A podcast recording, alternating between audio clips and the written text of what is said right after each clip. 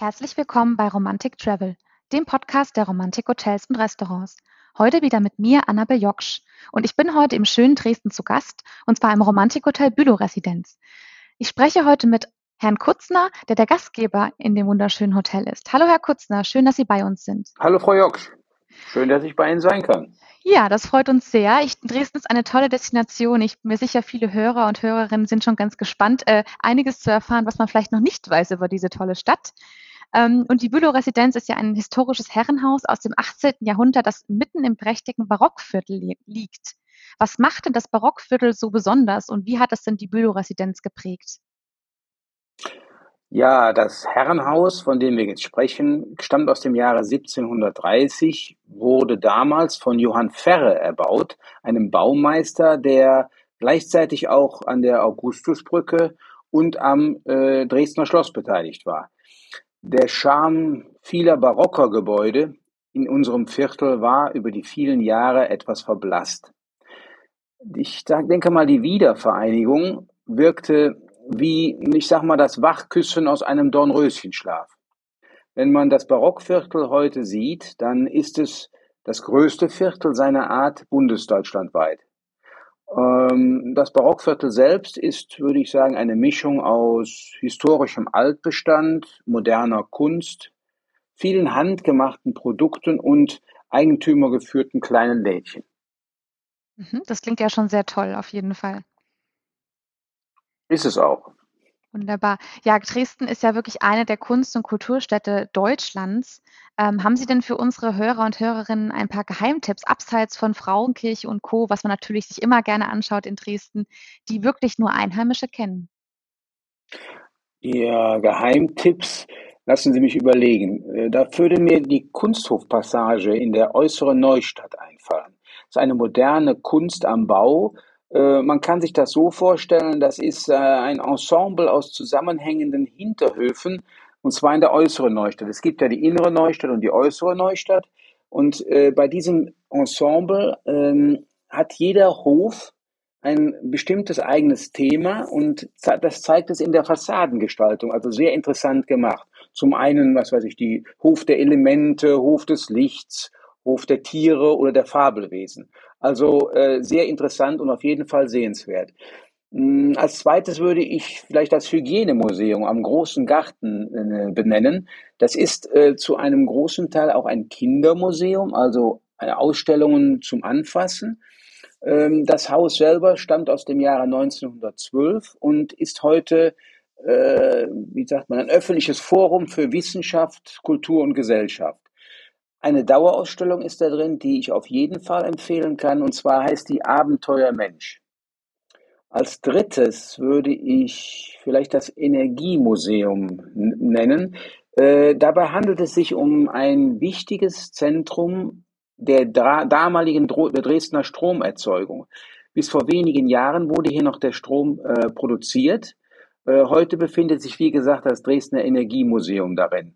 Ähm, dort sind Exponate, Unikate und äh, Zeitzeugnisse aus über 100 Jahren zusammengetragen. Das sind so die drei Sachen, die ich Ihnen jetzt so spontan empfehlen könnte. Ja, das klingt auf jeden Fall schon wirklich nach Geheimtipps. Äh, ich denke, das sind nicht Dinge, ähm, die jeder Tourist so, so sieht, wenn er, wenn er nach Dresden kommt. schon was Besonderes auf jeden Fall dabei. Genau, Sie hatten ja die Neustadt schon angesprochen und Ihr Haus liegt ja, so wie ich erfahren habe, auch mitten in der Neustadt. Wird ja auch die königliche Stadt von Dresden genannt. Was ist denn das Besondere am Viertel ähm, und was ist dort besonders sehenswert? Äh, das, das Viertel selbst Genau. Ähm, also erstmal, wie gesagt, es ist ein, ein äh, wunderschönes, in sich geschlossenes Viertel, ähm, das, das in der Neustadt zwar liegt, aber der Begriff Neustadt ist eigentlich historisch gesehen nicht korrekt. Denn das Barockviertel ist der ältere Teil Dresdens. Äh, wenn wir ein bisschen weiter zurückgehen, 1865 gab es einen großen Brand bei dem viele der Holzbauten damals zerstört wurden. Daraufhin beschloss man seinerzeit, die Altstadt auf die andere Seite der Elbe zu verlegen. Wenn wir jetzt nach dem Zweiten Weltkrieg das Ganze sehen, wäre der Begriff Altstadt eigentlich wieder für das Barockvierteln passend gewesen, da nahezu äh, doch tatsächlich 90 Prozent der Altstadt zerstört waren. Das Barockviertel war Gott sei Dank weitestgehend erhalten geblieben. Also wie gesagt, äh, das sind die äh, Bezeichnungen Altstadt, Neustadt etwas verwirrend. Der Name Neustadt ist damals entstanden, weil der Wiederaufbau die neue Königsstadt August des Starken werden sollte. Mhm. Okay, das ist auf jeden Fall auch ein guter geschichtlicher Hintergrund, äh, der dem einen oder anderen bestimmt weiterhilft, wenn er das nächste Mal Mhm. vor Ort ist. Ähm, wenn man jetzt 2 Nächte hat, äh, 3 Tage in Dresden, also so ein perfekter kurzer Mhm. Städtetrip, was ist denn Ihre Mhm. Empfehlung für den perfekten Mix aus Kultur, Unterhaltung und Erlebnis in der schönen Stadt Dresden? Das ist natürlich eine Frage, die innerhalb von zwei Minuten schlecht zu beantworten ist. Ich will mal so sagen, das hängt grundsätzlich von der Jahreszeit ab, aber Dresden ist zu jeder Zeit im Jahr äh, toll und hat was zu bieten. Wenn man jetzt beispielsweise Frühjahr und Sommer sieht, da gibt es super viele schöne Grünflächen und nahegelegene Orte wie zum Beispiel den großen Garten mit der Parkeisenbahn. Direkt daneben wäre der Zoo ähm, oder einer Fahrt mit der Weißen Flotte, den Schiffen, zum Beispiel auf dem Weg nach Pillnitz. Dort könnte man eine geführte Weinreise machen, denn eins muss man wissen, hier im Umland von Dresden gibt es viele kleine Winzer, die hervorragenden Wein produzieren.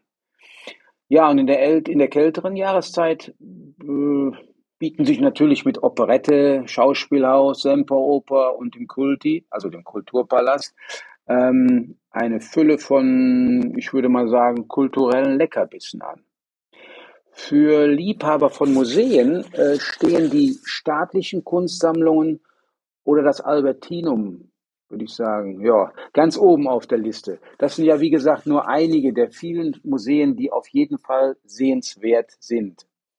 Ähm, für das leibliche Wohl am Mittag und am Abend ist natürlich ausreichend gesorgt. Ja, wunderbar. Das hört sich auf jeden Fall danach an, dass man wirklich zu jeder Jahreszeit eigentlich mal Dresden besuchen Auf sollte, weil jede Fall. Jahreszeit einen ganz eigenen Charme hat. Ähm, ja, wir haben ja jetzt Weihnachten steht jetzt bald vor der Tür. Weihnachten in Dresden ist ja auch wirklich etwas, was deutschlandweit, eigentlich europaweit auch wirklich sehr bekannt ist. Der Striezelmarkt, der Dresdner Stollen.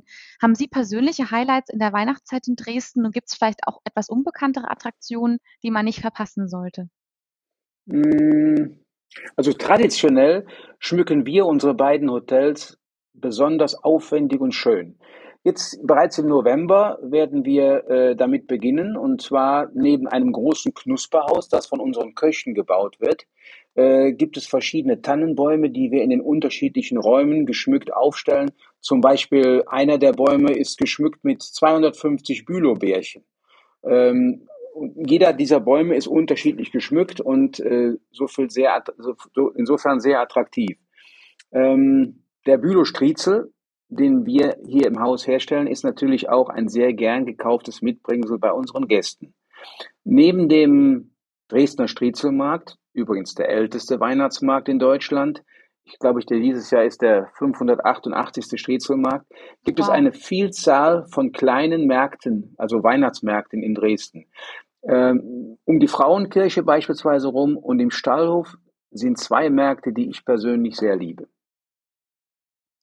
Das klingt auf jeden Fall, dass Weihnachten bei Ihnen im Haus alleine schon ein Erlebnis ist. Das war mir auch gar nicht Fall. bewusst, dass man dass dass Sie da so eine aufwendige aufwendige Dekoration, ähm, betreiben und auch allein dieses ja, dieses Knusperhäuschen, wie Sie gesagt haben. Ich denke mal, das ist auf jeden Fall 'ne Attraktion für die ganze Ja. Familie. Also, man muss dabei bedenken, ich habe vier, vier Mitarbeiter, die an zwei bis drei Tagen nur mit Schmücken beschäftigt sind. Oh wow. Ja, super. Da kenne ich auch den einen oder anderen, dem das bestimmt Spaß machen würde. Da kommt man ja so Mhm. richtig in Weihnachtsstimmung. Ähm, wunderbar. Ja, es gibt aber ansonsten ja noch so viel anderes zu erleben in Dresden. Ähm, das Dixieland Festival äh, Festival gehört beispielsweise dazu, ist ja eines der bedeutendsten Jazz und Blues-Veranstaltungen weltweit. Ähm, vielleicht jetzt von Weihnachten mal wegkommt, äh, ja, zu 'nem ganz anderen Thema. Was können Sie uns denn darüber erzählen? Was was erwartet einen als Besucher in der in dieser Richtung in Dresden? Als ich damals nach Dresden kam, das ist ja nun auch schon einige Zeit her, zählte hm, Dixieland und äh, Jazz jetzt nicht unbedingt zu meinen bevorzugten Musikrichtungen. Aber ich muss gestehen, das hat sich in der Zwischenzeit im Laufe der Jahre grundsätzlich geändert. Also Dixieland ist eben ein Phänomen. Also auch wer kein unbedingter Jazz-Fan ist, hört sich gern diese, ich nenne es mal, leichte, lebenslustige Musik an. Man wird geradezu in ihren Bann gezogen. Und wenn ich mir jetzt Dresden vorstelle, dann muss ich sagen, einmal im Jahr, speziell im Mai, verwandelt sich Dresden zu seiner Art europäischen Metropole für Jazz. An in einer Woche oder acht Tagen sind das, glaube ich, finden auf über 40 äh, Veranstaltungen eine Vielzahl von Bühnen äh, diese, diese Festivitäten statt. Und man kann also sagen, vom spontanen Konzert an der Straßenecke bis zum großen Event im Kulturpalast. Und äh, was Tolle ist, zum Abschluss gibt es noch eine große öffentliche Parade, die sehr, sehr viel Zuspruch jedes Jahr äh, findet. Ich würde sagen, besonders beliebt, fällt mir gerade noch ein, ist das Riverboat Shuffle auf der Elbe. Das sollte man sich nicht entgehen lassen. Also sollten Musikfans auf jeden Fall mal einen Besuch im Mai einplanen, um auch das in vollem Umfang miterleben Fall. zu können. Auf ja? jeden Fall. Sie werden zwangsläufig äh, äh, mit, mitgezogen. Ja, super. Ja, Sie haben ja vorhin schon auch über die, über die Sommermonate gesprochen in Dresden, ähm, die vielen Grünflächen rund um die Elbe, die Elbschlösser, die wirklich auch ein bisschen dazu einladen, no Nostalgie zu erleben in Dresden. Kann man das in, als Besucher auch wirklich erleben oder kann man es einfach nur besichtigen?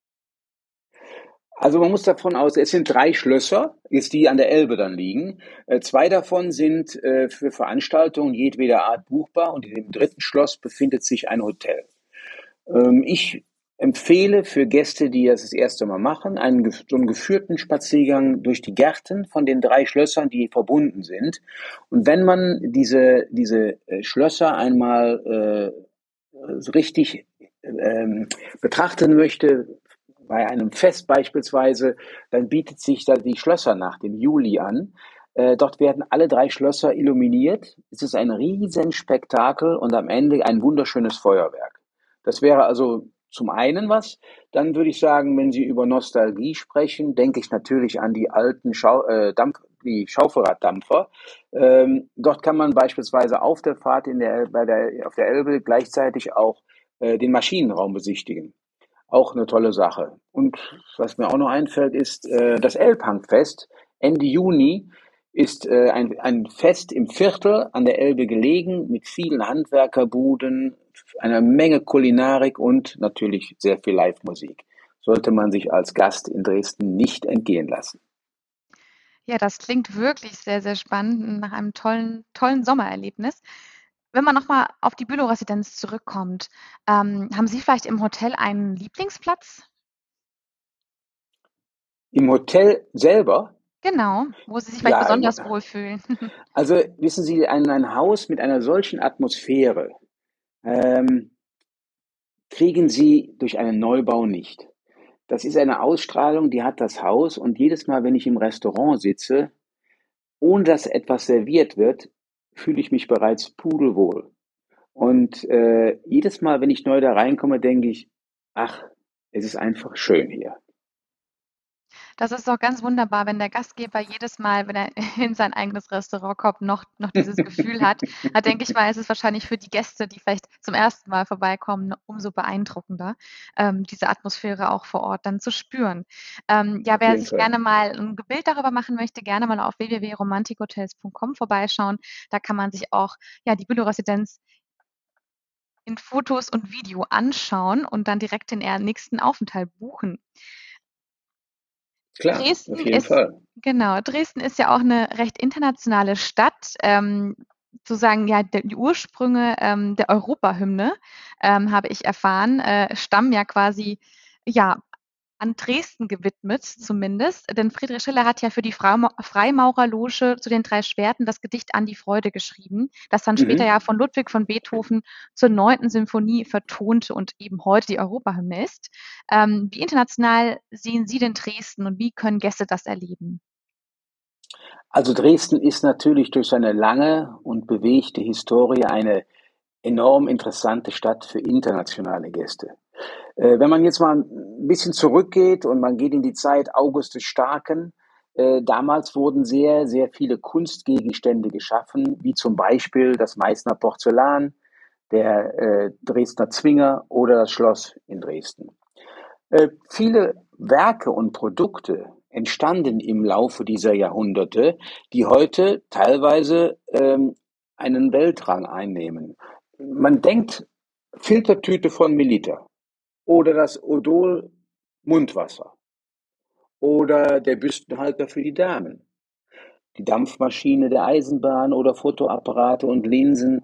All das sind Dinge, die in Dresden beziehungsweise in der Umgebung von Dresden in, im Laufe dieser Zeit erfunden wurde. Man kann also sagen, ähm, die Dresdner speziell und die Sachsen im Allgemeinen mhm. sind sehr rührig und erfinderisch über die Jahrhunderte gewesen und auch heute noch. Ja, super. Und das hat alles seinen Einfluss eben auch heute noch. Ähm, und ja hat die Stadt einfach über die Jahre auch sehr, sehr lebendig gehalten, würde ich jetzt einfach mal zusammenfassen. Ähm, mhm. Wenn wir vielleicht nochmal über Regionalität sprechen. Unsere Hörerinnen und Hörer sind ja auch immer Genießer. Das sind ja Gäste mhm. bei den Romantikhotels eigentlich immer. Ähm, mhm. Welche Spezialitäten oder Besonderheiten prägen denn die regionale Küche in Dresden jetzt abhängig vom Dresdner Stollen, über den wir ja schon gesprochen haben? Und haben Sie vielleicht ein paar Tipps, äh, wo Gäste das besonders gut genießen können?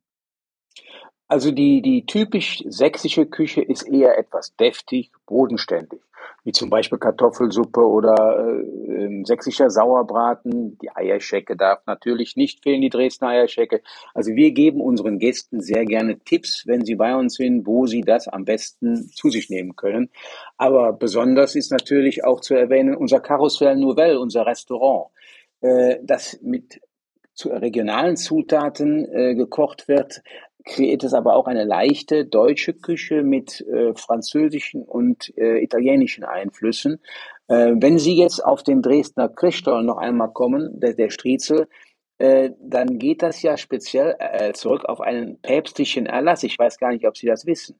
Nein, weil, das damals durft, weil damals durfte, trotz der Fastenzeit, durften die Dresdner Bäcker äh, gute Butter für den Dresdner Stollen verwenden. Und äh, dieser Striezel als solches ist ja gleichzeitig auch Namensgeber für den Striezelmarkt. Ähm, wenn Sie, wenn Sie jetzt fragen, wo kriegt man den besten Striezel? das, das, ist natürlich eine Glaubensfrage in Dresden. Das kann ich fragen mir Sie, fragen Sie das fünf Dresdner, so erhalten Sie wahrscheinlich sechs verschiedene Antworten. ähm, aber wichtig ist eins, dass das goldene Siegel darauf ist. Das ist das Wichtige. Ansonsten, wie gesagt, eine Vielzahl gastronomischer Einrichtungen, äh, sodass niemand äh, hungrig abends ins Bett gehen muss. Das ist wunderbar. Das heißt, dann schaut man am besten, wenn man bei Ihnen anreist, mal an der Rezeption vorbei und bekommt dann einfach die besten Geheimtipps, um auf jeden Fall Absolut. Dresden auch Worauf kulinarisch Ja, klasse. Ja, klar. Von, auf jeden Fall. Ja, super. Ja, ich denke, unsere Hörerinnen und Hörer haben jetzt schon einiges äh, mitbekommen für den nächsten Dresden-Besuch. Ähm, und äh, können wir vielleicht zu, zum Abschluss mal eine ganz andere Frage noch stellen, nämlich wird es ein bisschen Bitte sportlicher. Äh, Dresden, ja, ist auch eine Sportstadt. Dynamo Dresden, die Dresdner Eislöwen. Sind Sie denn selbst Sportfan? Und wenn ja, für was interessieren Sie sich denn am meisten? äh, lass mich mal. Da, also ich sag mal so, das Schönste neben der Arbeit und der Familie ist für mich der Sport. Äh, neben den von Ihnen bereits erwähnten Sportarten finde ich, ist die Damenvolleyballmannschaft des Dresdner SCs eine echte Größe in der Stadt und sollte auf jeden Fall mitgenannt werden. Ähm, Hand aufs Herz, ähm, ich, ich liebe Fußball, auch wenn man als Dynamo-Fan leidgeprüft ist. Ja gut, dann haben jetzt unsere Hörerinnen und Hörer auch noch etwas Persönliches über den Gastgeber aus dem Romantikhotel Bülow Residenz erfahren. Ja, lieber Herr Kutzner, vielen herzlichen Dank für das tolle Gespräch. Ähm, an unsere Hörer Sehr und gerne. Hörerinnen gerne den Podcast abonnieren, damit auch bei der nächsten Folge nichts verpasst wird. Ähm, ich sage Tschüss und bis zum nächsten Mal. Ja, ich bedanke mich ganz herzlich bei Ihnen und wünsche allen Hörern ein gesegnetes Weihnachtsfest und eine gute Zeit und alles Gute für das vor uns liegende Jahr. Herzlichen Dank und Tschüss.